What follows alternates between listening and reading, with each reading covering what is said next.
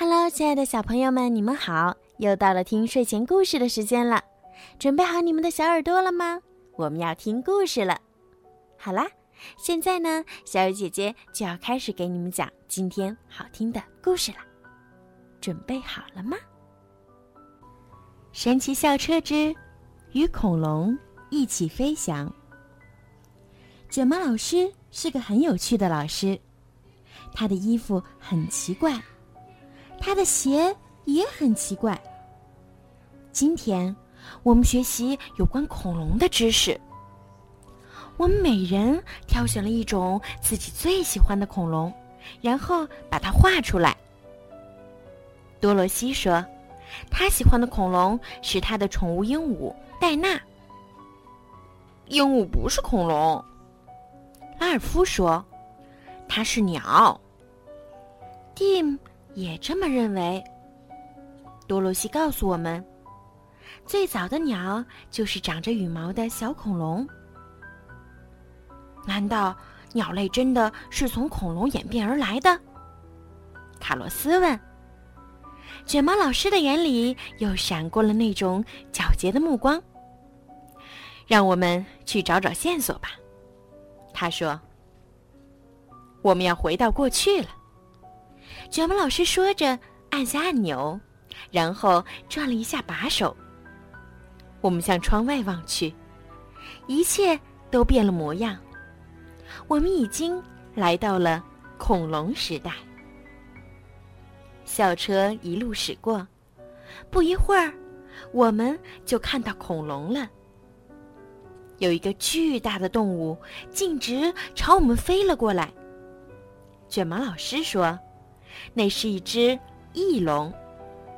卷毛老师开车紧跟在翼龙后面，让我们靠近点看看。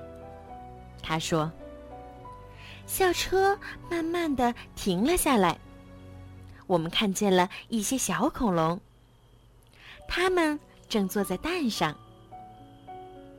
这些恐龙长着羽毛，它们是鸟吗？”旺达问。“不是。”卷毛老师说：“那是它们的前肢，不是翅膀。它们身上的羽毛只是为了保暖，而不是用来飞翔。”阿诺发现的那只恐龙长着软软蓬蓬的羽毛，看上去就像穿着件毛衣。它还有爪子，它显然是吃肉的。